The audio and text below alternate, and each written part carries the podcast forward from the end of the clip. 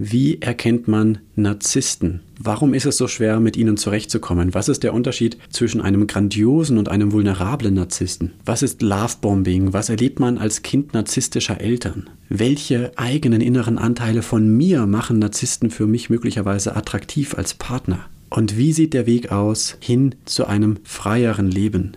Das erfahren wir heute von Katja Demming, Autorin von Raus aus der narzisstischen Beziehung. Sie hat selbst mehrere narzisstische Partnerschaften erlebt. Ich Stark, dein Ratgeber-Podcast zu Psychologie, Gesundheit und Lebenszufriedenheit. Ich bin Christian Koch, los geht's. Hallo und herzlich willkommen zu einer neuen Folge Ich Stark. Heute mit Katja Demming. Sie ist psychologische Beraterin, Trainerin für mentale Stärke und Autorin des Buchs Raus aus der narzisstischen Beziehung. Wie es dir gelingt, dich aus deiner emotionalen Abhängigkeit zu befreien. Katja, herzlich willkommen. Schön, dass du da bist. Vielen lieben Dank, Christian, auch für deine Einladung hier. Und ja, ich freue mich auf ein schönes Gespräch mit dir. Darauf freue ich mich auf. Narzissmus ist ja eigentlich, muss ich sagen, äh, eigentlich ein Thema, was keinen Spaß macht. Ne? Ähm, also ich persönlich habe mir auch im Vorfeld gedacht, ah, ähm, es gibt schönere Themen, oder? Wie siehst du das? Hm, ja, man kann es natürlich von zwei Seiten sehen, weil im Prinzip ist Narzissmus immer etwas, was mit ganz viel Elend und ganz viel Leid und ganz viel Schmerz verbunden ist. Dennoch sehe ich, wenn ich jetzt persönlich auf mein Leben zurückschaue und auch auf das von vielen Klientinnen und Klienten, auch Narzissmus als Chance, sein Leben eben auf eine ganz neue Spur zu bringen. Denn meistens macht uns das aufmerksam auf einen Mangel in unserem Leben, nämlich, dass wir zu wenig zu uns selber gucken und zu viel uns anderen oder der Außenwelt anpassen. Also würde ich sagen, neben dem ganzen Leid kann man auch Narzissmus als Chance sehen. Narzissmus als Chance. Und das hast du selbst eben erlebt, nicht weil du selbst Narzisstin wärst, sondern weil du mehrere narzisstische Partner hattest. Mhm. Das ist leider so. Ich ähm, war völlig affin in meinem Leben immer für narzisstische Männer, die ähm, ja ausbeuterisch mich benutzend, ausnutzend und zum Teil manipulieren konnten und immer mehr so handelten und ich dann nach und nach quasi immer mehr meine eigene Identität aufgegeben habe und mich untergeordnet und angepasst habe. Ja, und da kommen natürlich so viele Dinge zusammen, wo man sich fragen muss, warum habe ich das zugelassen? Ja, und du sagst ja auch, ähm, am Ende deines lesenswerten Buches, äh, übrigens, direkt mal hier Empfehlungen. Wie viele Seiten sind es eigentlich? Ich habe es gerade hier liegen, 200 ungefähr, ja, ja knappe 200 Seiten. Mhm. Ähm, auch richtig mit vielen Fragen, wie man sich selbst daraus befreien kann. Du coachst ja auch schwerpunktmäßig. Ähm, Frauen und Männer dabei, sich aus narzisstischen Beziehungen zu befreien. Ne?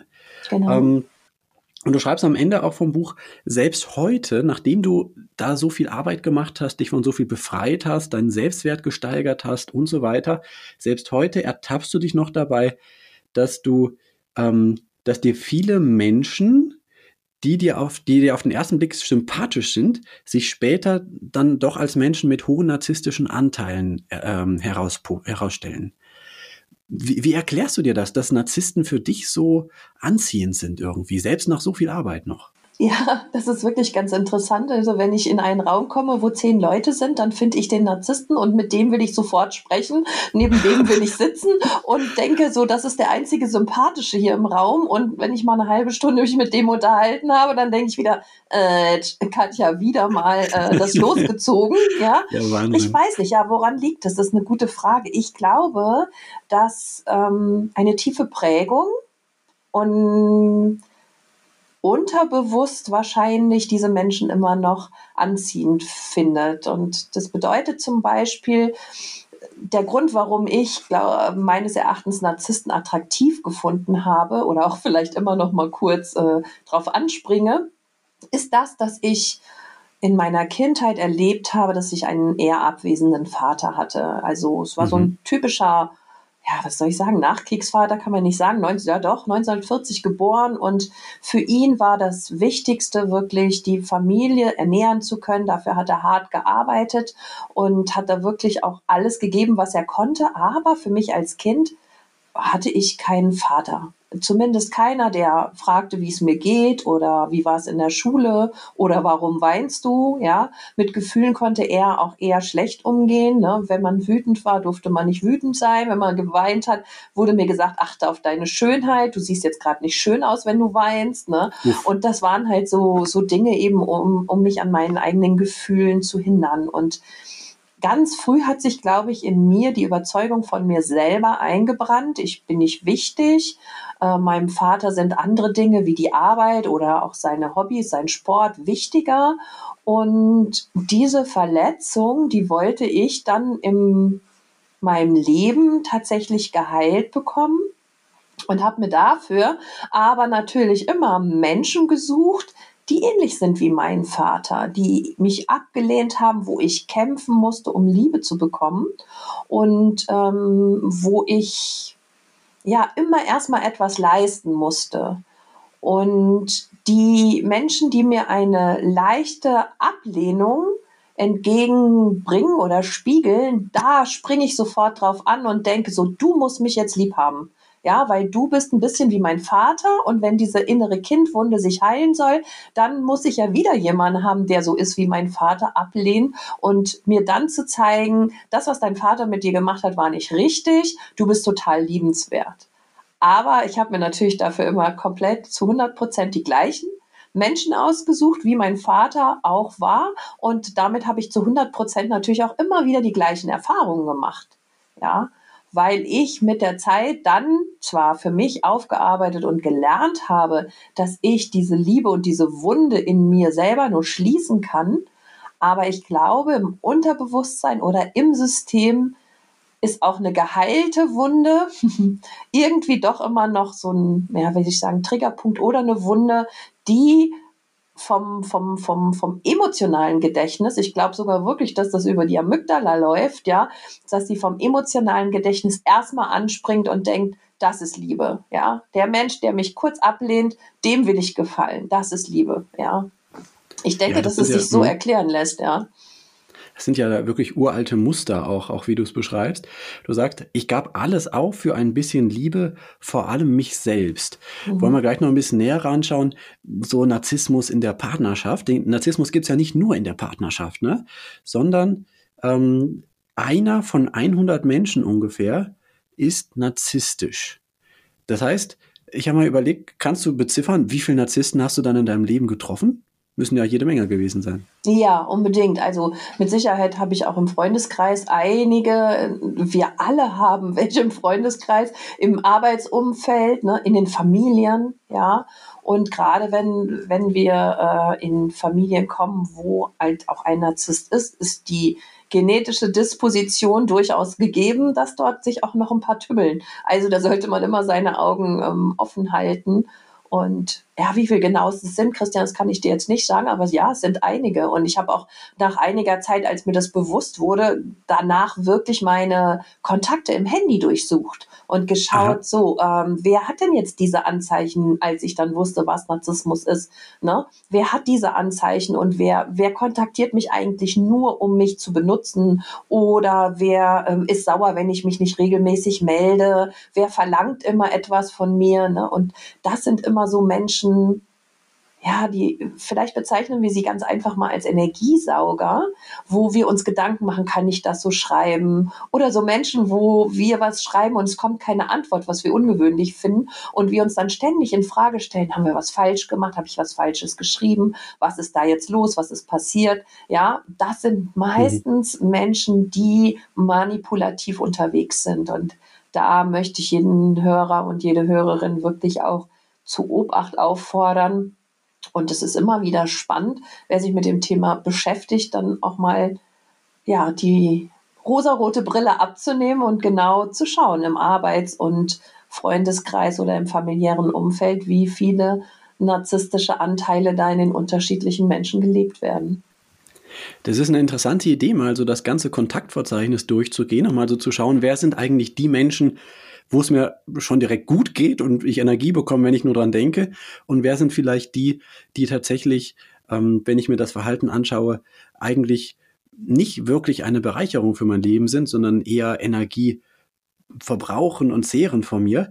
Wenn ich das jetzt mache und ich gehe das durch, ich gehe meinen Gedanken, meine Freunde, meine Verwandten und so weiter durch, worauf muss ich denn achten, um einen Narzissten darunter zu entdecken? Wie, wie, wie sind die denn zu erkennen? Also es gibt ja unterschiedliche Formen und deswegen ist es halt schwierig, diesen grandiosen Narzisst, der, der ähm, immer schillernd auftritt und von jedermann erstmal geliebt wird auf dem ersten Blick und bei dem man aber erst im Nachhinein eigentlich merkt, dass er vielleicht ausbeuterisch ist, dass er versucht, Menschen so zu manipulieren, dass er immer als guter und ähm, perfekter Mensch dasteht, der überhaupt nicht kritikfähig ist, der jede Schuld von sich weist und meistens immer wieder dir zuschiebt ne? und der ja immer versucht, ja, also er ist der Nabel der Welt. Das heißt, ein Gefühl für andere, für andere, Sor anderer Leute Sorgen oder Probleme, das hat er nicht, das bekommt er nicht hin und ähm, keine Empathiefähigkeit ist quasi dort vorhanden.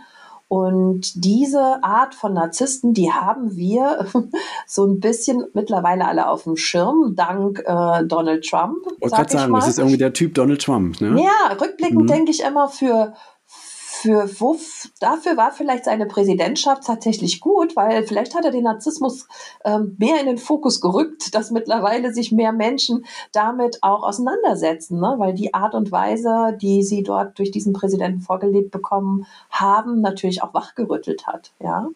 Viel schwerer sind aber die verdeckten Narzissten, die vulnerablen Narzissten zu erkennen, weil die sind häufig so, dass sie eher introvertiert und leise sind, dass sie gar nicht immer ihren Vorteil suchen, aber sie leben in so einer gewissen Opferbereitschaft.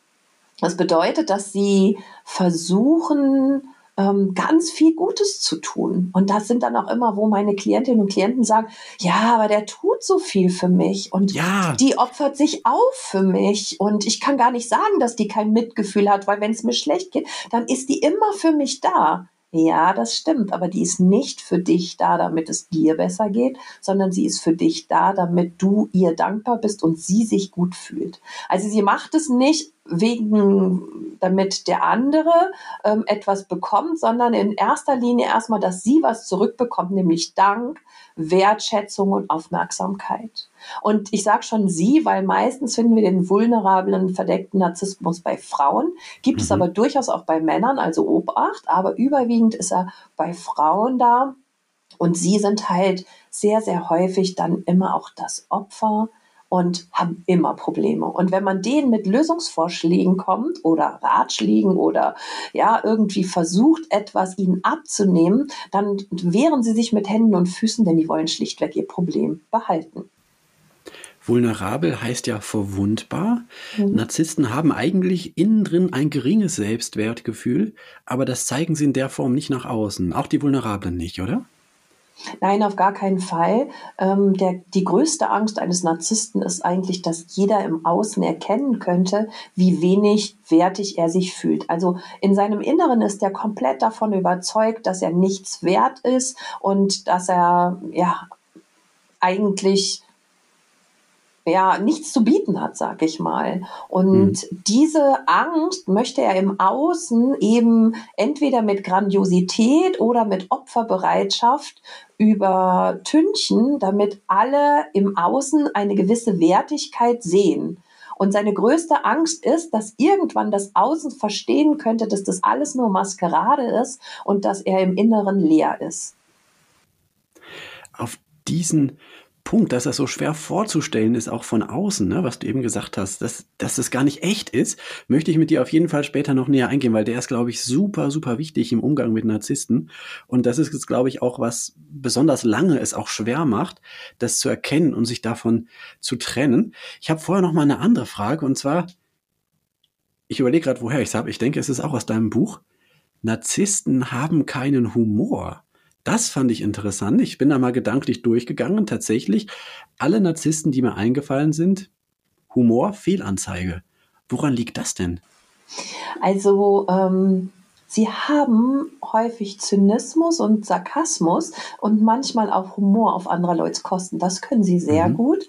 Aber wenn man jetzt zum Beispiel umgekehrt mal einen Witz reißt auf ihre Kosten, dann ist da so viel Angst dahinter, dass mhm. sie wieder entwertet und ertappt und äh, demaskiert werden könnten, dass sie eben darüber überhaupt nicht lachen können, weil sie nämlich im Inneren ihres Herzens denken, oh, vielleicht hat er recht oder vielleicht sieht er mich wirklich so und das darf nicht sein. Ähm, ich glaube, dass die Unsicherheit, also sind wir mal ehrlich, wer richtig über sich selbst lachen kann, ist ein Mensch, der in sich ruht und mit sich im Einklang ist und ähm, ja, einfach auch mal einen Spruch in seine Richtung einfach gut wegstecken kann. Ja, Humor ist, wenn man trotzdem lacht. Genau.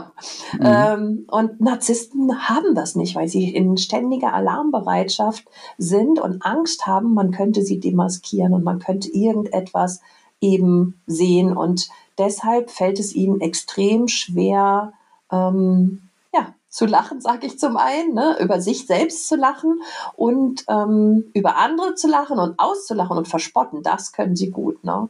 Und dann glaube ich auch einfach, dass so eine gewisse, ja, wie soll ich das sagen? Also die sind halt auch humorlos, weil sie auch nicht viel zu lachen haben in ihrem Inneren, weil mhm. da doch eine mhm. tiefe, tiefe Leere ist, die ja teilweise sogar auch wenn sie sich mit sich alleine sind, in eine Depression oder eine depressive Verstimmung münden kann. Ja. Und das spricht eben auch dafür, dass sie Humor nur schwer zulassen können. Der nächste Punkt, der es von außen dann so schwer macht, man kann regelrecht Mitleid haben, selbst wenn man dann gemerkt hat, das sind Narzissten, ne, wegen dieser inneren Leere. Es gibt noch einen weiteren Typ, und zwar die malignen Narzissten. Und da sagst du in deinem Buch ganz ausdrücklich, wenn man so einem begegnet, da hilft auch das Buch nicht, ähm, dann ist höchste Alarmstufe. Was ist ein maligner Narzisst?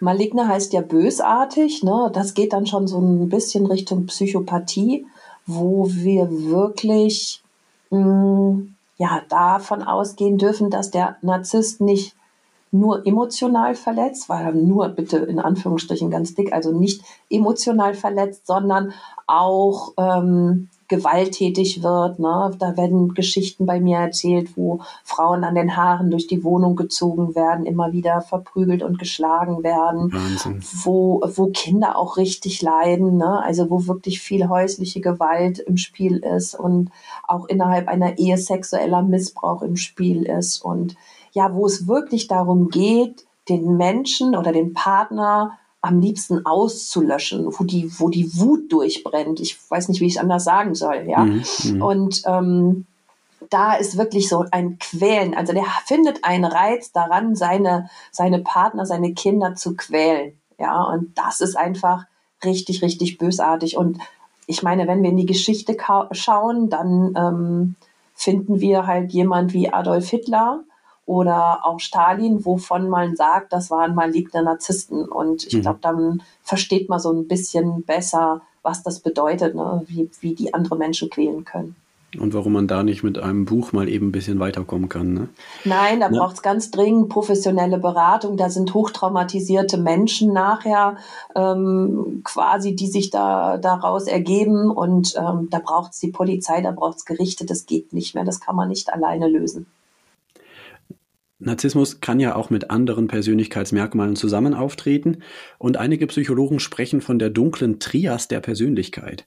Narzissmus, Psychopathie und Machiavellismus. Das könnte beim malignen Narzissmus ganz gut zutreffen.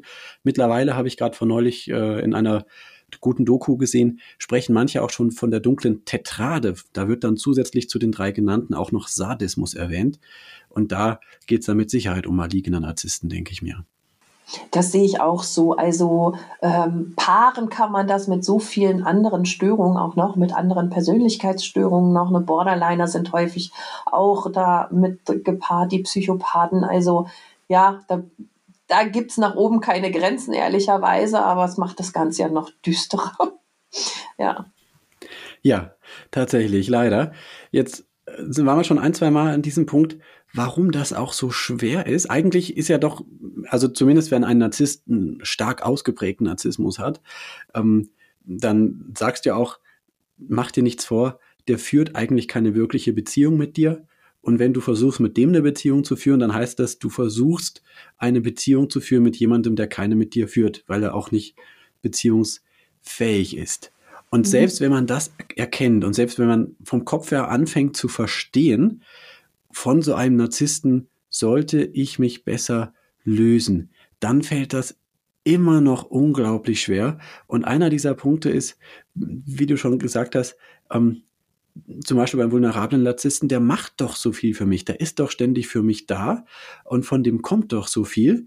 Ähm, und dann tue ich dem doch Unrecht, wenn ich jetzt sage, das ist einfach nur so ein egoistischer Narzisst, weil es sieht gar nicht so aus. Also die Ursache, warum man sich sehr, sehr schwer trennen kann von, von einem narzisstischen Partner, hat vielerlei Ursachen. Ne? Zum einen sind es die ähm, inneren inneren Verletzungen, die dieser Narzisst dann eben heilen soll, wie ich es auch anfangs mit meiner Geschichte versucht habe zu erklären. Mhm. Äh, zum anderen sind es ähm, aber auch häufig emotionale Abhängigkeiten, die geschaffen werden, ja, von dem Narzisst durch sein Verhalten, aber auch dieses er tut mir leid, ne? Und ähm, er ist ein Opfer seiner Kindheit. Das finden wir auch bei Menschen, die mit einem grandiosen Narzissten zusammen sind. Ne? Die haben dann so ein Helfersyndrom, sag ich mal, als kindliche Prägung oder als Schutzstrategie entwickelt. Und die versuchen halt, den Narzissten zu therapieren, zu retten, für ihn da zu sein, ihm endlich die Liebe zu schenken, die er in der Kindheit immer vermisst hat und auch das bindet einen so sehr, dass man es nicht schafft, wirklich von ihm loszukommen. Also ja, da gibt es vielerlei ja. Gründe, ja. Man muss ein inneres Programm dann selbst ändern, wenn, wenn man so ein Programm hat, das einen so sehr zum Helfer, zum Stützer für den anderen macht. Ja, das hast du ganz schön ähm, beschrieben mit dem inneren Programm. Genau. Die Anteile liegen dann, wenn wir nicht loslassen können von jemandem, der uns massiv schadet, der uns zerstört und ähm, ja, der wirklich für die Zukunft nichts Gutes mehr bringt, dann ist es so, dass innere Programme in uns geheilt werden möchten, angeschaut werden möchten und ja neu programmiert oder verändert werden möchten, damit man dann den Schritt eben geht, weil im Außen und auch im Inneren tut der Narzisst einem Jahr dann nachher in der Beziehung, wenn wir irgendwie so weit angekommen sind, dass es nur noch destruktiv verläuft, ja schon lange nicht mehr gut. Na, und dann kann man auch nicht sagen, ähm, das wird noch alles super und ich halte auf jeden Fall fest, denn ähm, eins ist klar, und da sind sich alle Psychologen und Psychotherapeuten einig, eine narzisstische Persönlichkeitsstruktur kann man nur sehr, sehr schwer bis eigentlich gar nicht heilen und verändern. Dennoch hat die Partnerin oder der Partner immer die Hoffnung, dass sie ihn retten kann, dass er sich verändert oder dass er irgendwann wieder so ist, wie er am Anfang in der sogenannten Lovebombing-Phase war. Da spielt ja auch eine Rolle, dass Narzissten normalerweise nicht selbst in die Therapie gehen, weil sie trotz dieses geringen Selbstwertgefühls in aller Regel nicht die Fehler bei sich sehen. Und wenn sie doch den Verdacht haben, dann so viel Angst haben durch dieses geringe Selbstwertgefühl, dass sie das einfach von sich schieben und äh, vermeiden und nicht die, diese Bereitschaft aufbringen können, sich das anzuschauen. Naja, die Therapie ist ja Gift für den Narzissten, weil da müsste er sich ja demaskieren. Und dann bekommt ja. er Gefühle, die er nicht fühlen will. Ja, Narzissten gehen ganz oft nicht in eine Situation, weil sie sich nicht den Gefühlen aussetzen möchten, die sie fühlen würden, wenn sie in diese Situation gingen. Ja, wie bei einer Therapie auch. Mhm. Sie würden mhm. da sich Gefühlen aussetzen, die sie einfach nicht spüren wollen, die sie nicht erleben wollen. Und sie wollen eben nicht immer an ihr vermindertes Selbstwertgefühl erinnert werden. Sie wollen nicht aufgezeigt kriegen, wo sie falsch sind, wo sie Fehler machen und was gerade in ihrem Leben nicht richtig läuft. Und deshalb setzen sie sich diesen äh, Therapien erst gar nicht aus. Ich habe in der Vorbereitung noch einen Artikel gefunden, da ging es um narzisstische Chefs und ähm, dann wurde eben auch gesagt, manchmal scheinen sie doch etwas wie Empathie zu haben. Und da wurde dann aber unterschieden zwischen emotionaler Empathie und kognitiver Empathie. Also emotional, wenn ich wirklich fühle, wie es meinem Gegenüber geht. Und kognitiv, wenn ich gelernt habe, mir ungefähr vorzustellen, wie es dem geht. Und damit kann ich manipulativ vorgehen. Dazu passen Studien, die zeigen, wenn ein Psychopath, also jemand mhm. eigentlich mit einem fast nicht vorhandenen Empathiegefühl. Ähm, wenn der den Auftrag bekommt, sich aktiv in jemanden reinzufühlen, dann kann man im Hirnscanner sehen, dann funktionieren diese ganzen Strukturen schon ganz gut von der Empathie her. Aber er muss da bewusst Energie reinstecken und sonst äh, ist das extrem niedrig.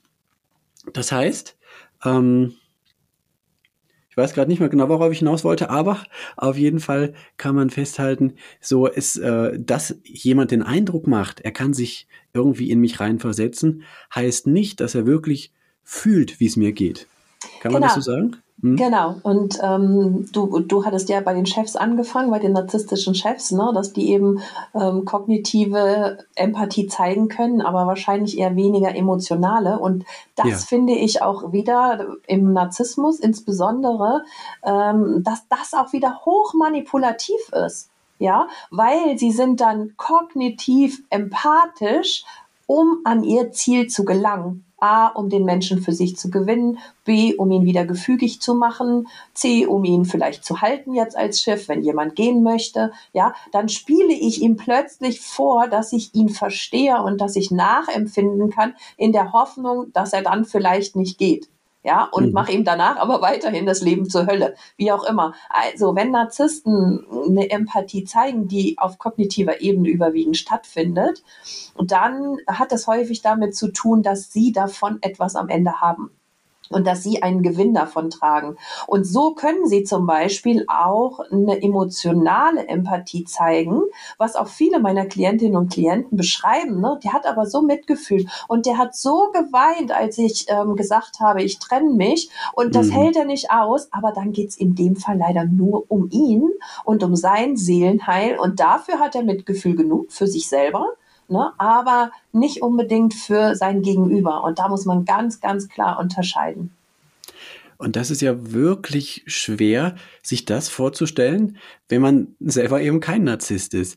Und also selbst ich jetzt nach äh, all der Reflexion und so weiter und den entsprechenden psychologischen Ausbildungen, ähm, tue mich immer noch schwer, mir das vorzustellen, wie das da in einem Narzissten so abläuft. Was ist denn deine Erfahrung mit deinen Klienten und Klientinnen? Was äh, was hilft denn da irgendwie, sich das wirklich mal bewusst zu machen und sich da ehrlich zu machen?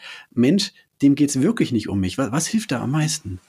Also äh, denen geht es genauso, wie du es beschreibst, ja. Ähm, und ich gebe als Tool sozusagen mit, stell dir ihn als Schauspieler vor und frag dich bei jeder seiner Rollen oder bei seinem Schauspiel, was hat er davon? Mhm. Und wenn mhm. du darauf eine Antwort bekommst, dann hat es nichts mit dir zu tun. Mhm. Ja, aber die, letztendlich ist es auch immer spannend, wo die Klientin oder der Klient gerade steht.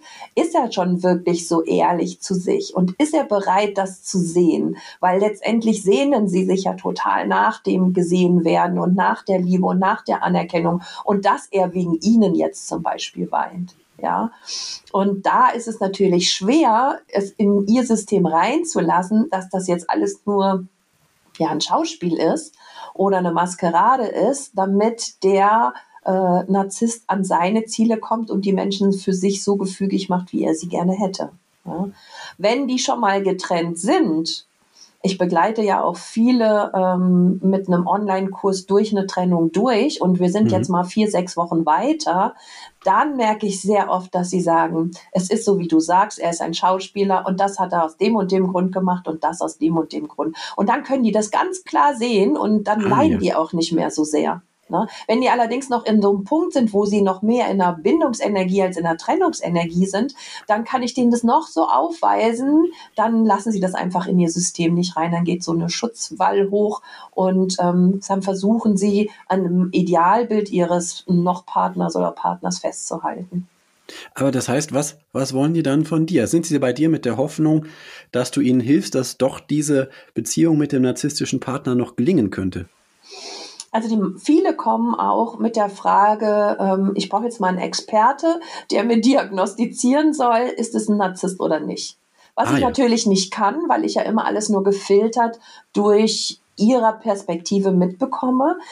Dennoch kann man sicherlich sagen, ja, da sind schon hohe narzisstische Anteile vorhanden. Ne? Aber viele wollen das erstmal von mir wissen, um für sich zu entscheiden, es gibt keine Chance mehr. Wenn das tatsächlich ein Narzisst ist, dann ist er nicht therapierbar und dann werde ich den mein Leben lang so haben, wie er jetzt ist. Ich werde ihn nicht heilen können, ich werde ihn nicht retten können, ich kann mich noch so verändern, er wird sich nicht ändern und die Beziehung bleibt einfach auf dem Stand und so, so desaströs, wie sie jetzt ist. Und das ist für viele so der erste Schritt, zu sagen, okay, hm, das weiß ich jetzt. Und dann irgendwann später rufen sie wieder an, wenn sie so weit sind, dass sie sagen, okay, ich halte es jetzt nicht mehr aus und ich weiß, dass ich was tun muss und jetzt ist genug und jetzt hilft mir raus. Ja. Okay, ich verstehe. Also es gibt ganz, ganz wenige Ausnahmen vielleicht. Pablo Hagemeyer ist selbst Facharzt für Psychiatrie und hat narzisstische Anteile und ist da mit seiner Partnerin entsprechend, die gehen da irgendwie so offen mit um, dass das funktioniert, aber die narzisstischen Anteile sind da nicht so groß. Wenn aber mal von so ganz seltenen Extremfällen man absieht, dann ist deine Botschaft, vergiss es, wenn es ein Narzisst ist, es wird keine gute Beziehung geben. Im Prinzip ist das schon richtig, aber erst für mich auf zweiter Ebene, weil ich immer die Klientinnen und Klienten frage, bist du glücklich?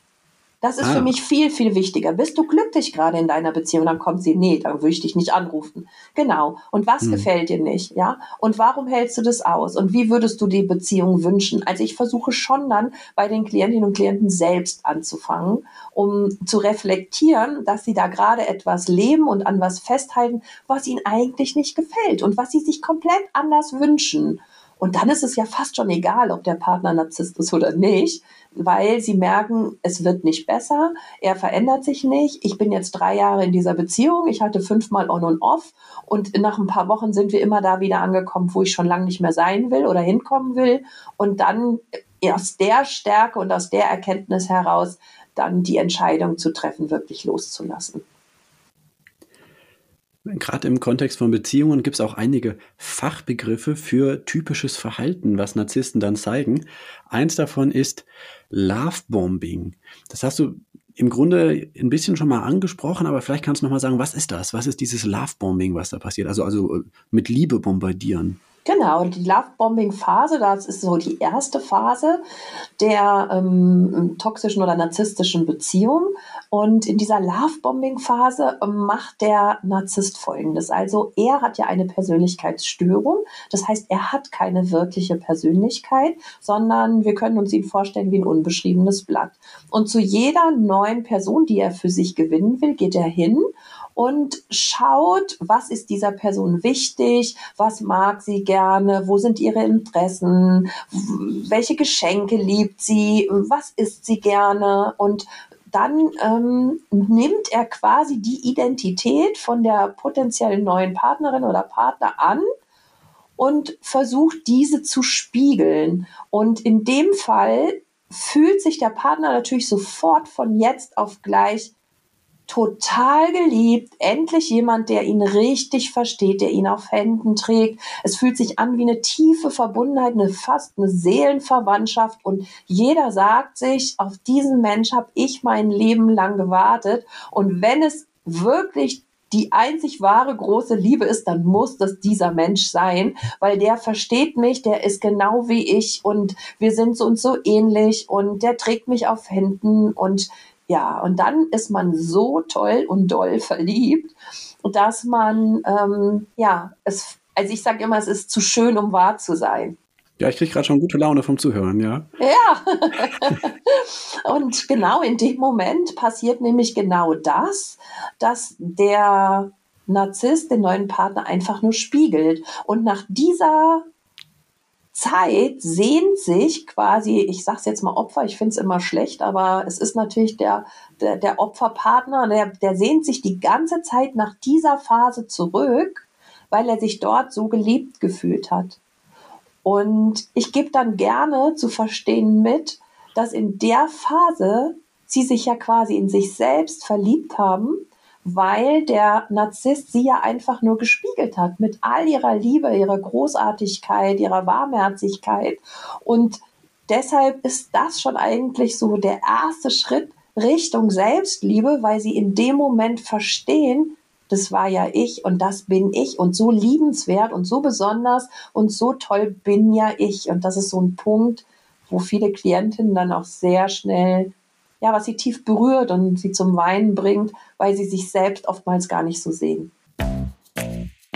Ganz kurze Werbung für mich selbst. Wie kannst du auch in Corona-Zeiten etwas Gutes für dich tun? Erstens, mein Stressmanagement-Kurs ist während der Kontaktbeschränkungen auch online möglich mit Krankenkassenzuschuss.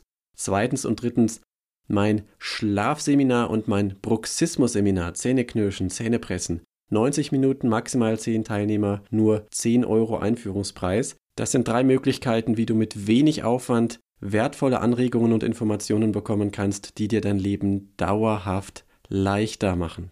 Ich freue mich auf dich und jetzt weiter im Podcast. Und bei dem Lovebombing muss man auch wissen, das macht es auch wieder schwieriger in der Trennung, denn häufig, es kommt dann eben eine Phase von Abwertung und so weiter, aber wenn es dann um eine Trennung geht und der nicht narzisstische Partner den Weg nehmen möchte, ähm, eben von dem anderen Partner weg, dann kann das schnell vorkommen, dass nochmal eine neue Lovebombing-Phase passiert.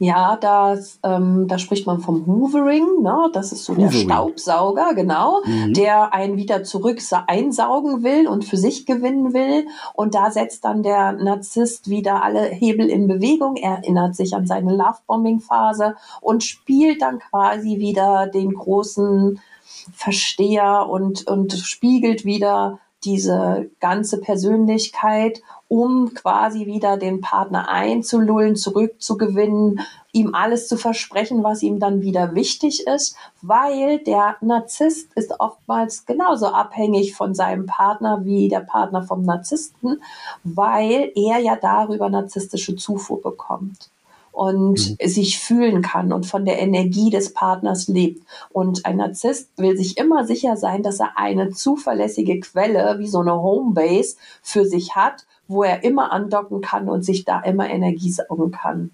Und deshalb hat er natürlich ein großes Interesse daran, ähm, diese Partnerin oder den Partner auch mal zu behalten, es sei denn, er hat schon nebenher sich wieder neue narzisstische Zugriffsquellen in Form von anderen Partnern halt gesucht und die sind schon sehr stabil. Dann kann es gut sein, dass er dann auch einfach erstmal den Partner gehen lässt und ähm, vielleicht sogar für immer in Ruhe lässt. Oder wenn das mit den anderen neuen Quellen langweilig geworden ist, dass er dann wieder zurückkommt. Also es passiert sehr, sehr häufig, dass er immer wieder versucht, seine alten Opfer zurückzugewinnen, weil es einfach ist. Ne? Es geht natürlich auch schnell, weil man die gut kennt.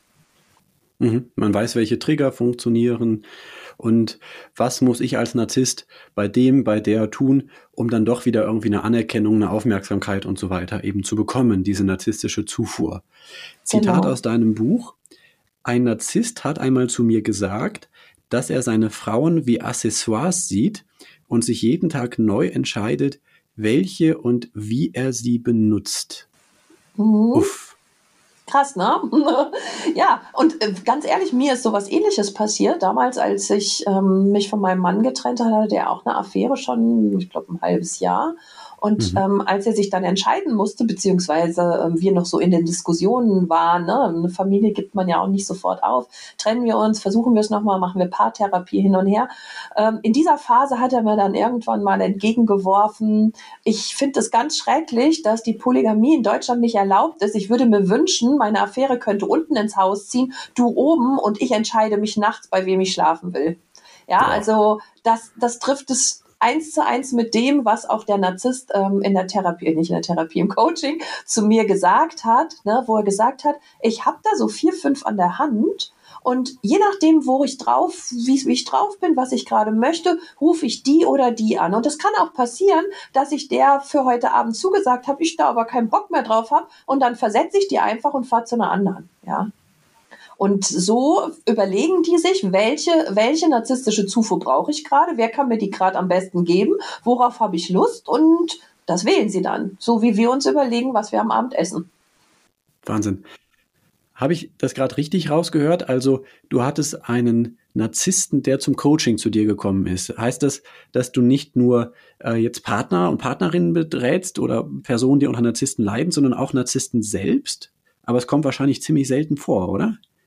Nein, nein, also ich darf, ich darf überhaupt nicht äh, Menschen mit Persönlichkeitsstörungen coachen. Mhm. In meinen Anfängen war es doch so, dass ich Coaching für Paare angeboten habe, aber nach zwei, drei ähm, Paar-Coachings gemerkt hat, dass das auf keinen grünen Zweig geht. Ah, und ja. aber in diesen Paar-Coachings habe ich immer das Paar zusammen angehört und dann einmal nur die Frau, einmal nur den Mann. Und als der Mann alleine da war, hat er mir das so gesagt. Aber heutzutage biete ich keine Paar-Coachings mehr an, weil ich die ähm, Ergebnisse unbefriedigend finde.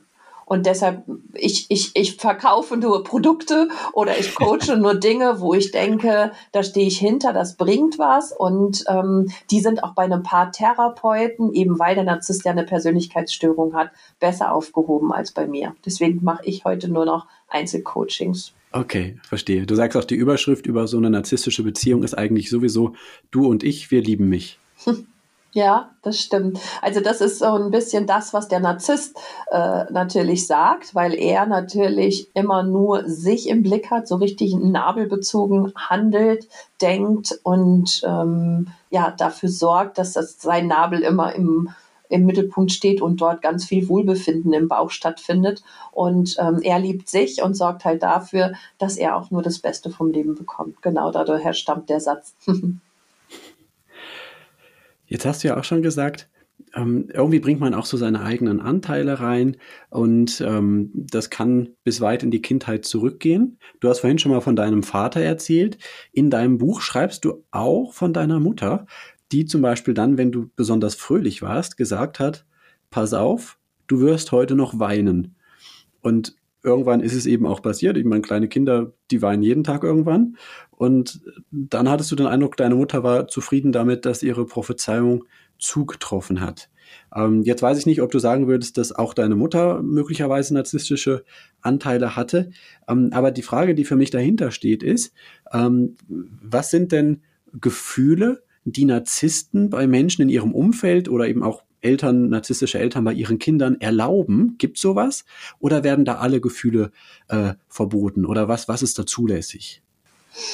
Sehr gerne, Christian, komme ich da gleich drauf. Eine Sache möchte ich noch gerne ähm, besprechen, weil das jetzt das zweite Mal ist mit den narzisstischen Anteilen. Wir ja. alle tragen in uns narzisstische Anteile. Wir alle. Mhm. Und das ist sehr wichtig und sehr gut, weil sie retten unser Überleben. Mhm. Ja, und der narzisstische, narzisstischste Mensch den wir uns vorstellen können, ist zum Beispiel ein Säugling, der auf die Welt kommt, der von uns abhängig ist, der nur essen, trinken, schlafen will und bitte so schnell und so, so, so warm und so lecker wie möglich. Ja, und yeah. ähm, von daher, aber danach beginnen wir eine Sozialisierung und ähm, dann wissen wir, dass wir eben nicht mehr nur noch alleine auf der Welt sind. Ja, und deshalb, also das ist ganz wichtig. Nicht nur der Narzisst hat narzisstische Anteile, wir alle tragen sie, aber wenn sie natürlich überwiegen oder in eine pathologische Richtung, egoistische, egozentrische Richtung gehen, dann sind es zu hohe narzisstische Anteile. Ja, das wollte das ich gerade noch mhm. mal ein bisschen klarstellen. Nicht, dass nachher alle unten drunter schreiben, wir sind alle Narzissten, sind wir auch im, im entferntesten Sinne, zumindest ja. ähm, mit narzisstischen Anteilen. Äh, sehr, sehr guter Punkt. Also man kann schon auch sagen, es, es gibt nicht nur hier die einen Bösen, die sind die ganz narzisstischen und da sind die anderen, die sind die Guten, weil die immer so solidarisch und auf die anderen schauen, sondern es ist eigentlich eine, eine lange Linie und die Frage ist nur, wo auf dieser Linie bewegen wir uns? Und wie bei allen anderen Persönlichkeitsanteilen auch, hängt letztlich von der Ausprägung äh, einzelner Anteile ab, wie angenehm ich für meine Mitmenschen bin, wie funktional und erfolgreich ich im Leben bin und so weiter, was ja durchaus das Letztere zum Beispiel bei Narzissten oft der Fall ist. Ähm, also guter Punkt nochmal, dass man da differenziert draufschaut. Bin ich voll bei dir. Danke. Ja, sehr gerne. Und dann zurück zu deiner Frage. Ähm, zum ersten sind Eltern oder erziehen Eltern so, dass die Gefühle gezeigt werden, die im Außen angesehen sind. Also die als Eltern oder narzisstische Eltern sehen ihre Kinder als grandiose Ich-Erweiterung, als Trophäe ihres Selbst. Mhm. Und das heißt, im Außen muss das Kind sich immer perfekt, lieb, sauber, brav, angepasst verhalten. Und oftmals ist es so, dass dann natürlich Wut und Tränen und Aggression oder Angst nichts zu suchen hat, ne? weil das Kind soll stark sein und es soll seine Gefühle im Griff haben. Aber auch positive Gefühle wie Freude oder Ausgelassenheit, Fröhlichkeit wird häufig unterdrückt, eben weil zum Beispiel die Mutter sich das selber nicht erlaubt oder die Mutter das selber nicht fühlen kann. Ich habe ganz viele Klientinnen, wo die Eltern diese fröhlichen, positiven Gefühle verbieten, weil sie sie eben innerlich selber nicht fühlen und das dann nicht aushalten, wenn das Kind ähm, sich freut oder wenn das Kind glücklich ist und es ihm gut geht. Und dann sorgt man dafür, dass es äh, quasi im Keim erstickt wird mit irgendeinem Kommentar. Also ich habe zum Beispiel Klientinnen, die Mütter hatten permanent Kopfschmerzen, wenn die Kinder angefangen haben zu singen oder zu tanzen oder wild zu werden. Und damit musste man dann sofort Rücksicht nehmen wieder auf die Mutter Mhm. Und man hat sich wieder leise und still und brav und angepasst verhalten.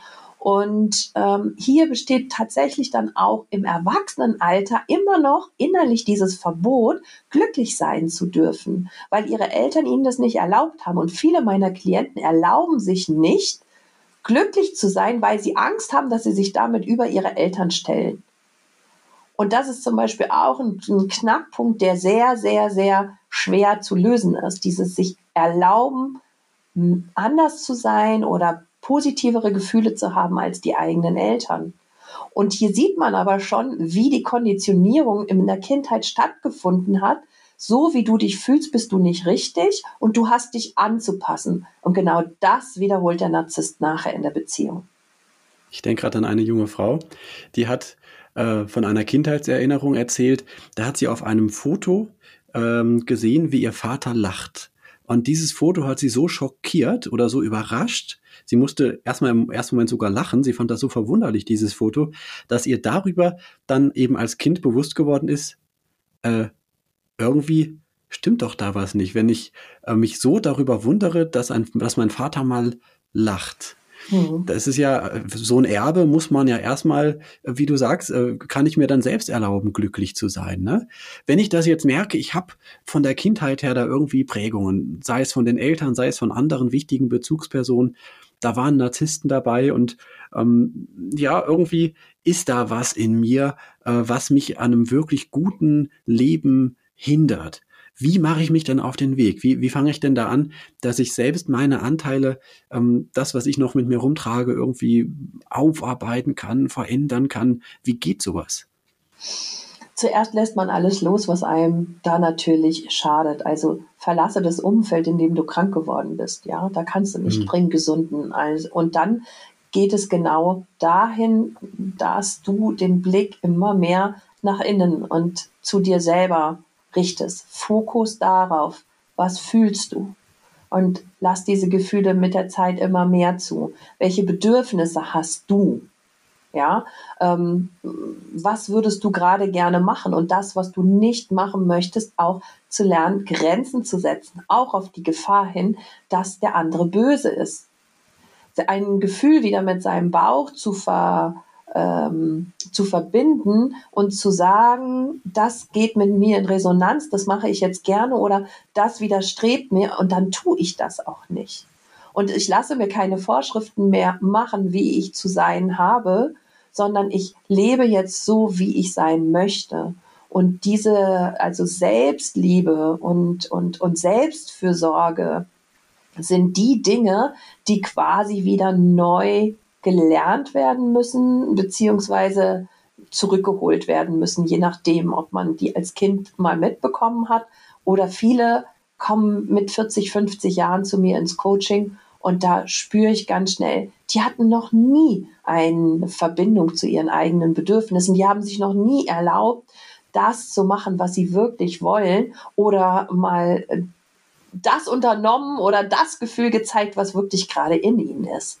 Ne? Und da ist es ein langer, langer Weg Richtung Selbstliebe, Richtung Selbstfürsorge ähm, und da den Fokus wirklich von anderen auf sich zu richten. Denn das ist das, was wir am Ende wirklich brauchen. Denn jeder von uns ist frei und ja selbstbestimmt, wenn er sich von dem, was von außen erwartet wird, befreit und sich selber treu bleibt. Kannst du was sagen? Deine Coaches von dem Tag an, wo die zu dir kommen, so im Durchschnitt ist natürlich jede Geschichte anders, ist klar, aber so, wie lange dauert das, bis sie dann am Ende sagen, jetzt geht's mir gut? Das lässt sich ganz schwer nur beantworten, weil hm. tatsächlich, tatsächlich ist es so, dass viele einmal zu mir kommen und ich, mein Anspruch äh, an mich ist wirklich, sie, ich es mittlerweile auch mit dem Modewort zu boostern, ja. Also ihnen wirklich so eine Impfung zu verpassen, so viel Input, so viel Aufklärung, so viel Blockadelösung, mitzugeben, dass sie danach lange, lange Zeit ohne mich alleine zurechtkommen. Und ah. es ist immer wieder frappierend, wie viele mir schreiben nach sechs oder zwölf Monaten, gerade jetzt war ich noch in Würzburg auf einer Buchlesung, da kam plötzlich eine Klientin rein und sagt, kennst du mich nicht mehr? Und ich so, mm, ja, du hast diese eine Stunde mit mir gemacht und dieses hat, hat mein ganzes Leben verändert. Ja, ich habe, wow. ich habe meine Familie, ich war wegen der Familie bei dir, habe das alles für mich lösen können, habe dann gemerkt, dass ich eigentlich auch einen narzisstischen Freund habe, habe mich von dem getrennt und bin jetzt auf dem Weg, wirklich nur noch für mich zu sorgen und bei mir anzukommen. Und das, muss ich gestehen, habe ich sehr, sehr oft. Natürlich gibt es auch Menschen, die dann ja vielleicht nach vier Wochen nochmal anfragen und da sich nochmal ein Coaching holen.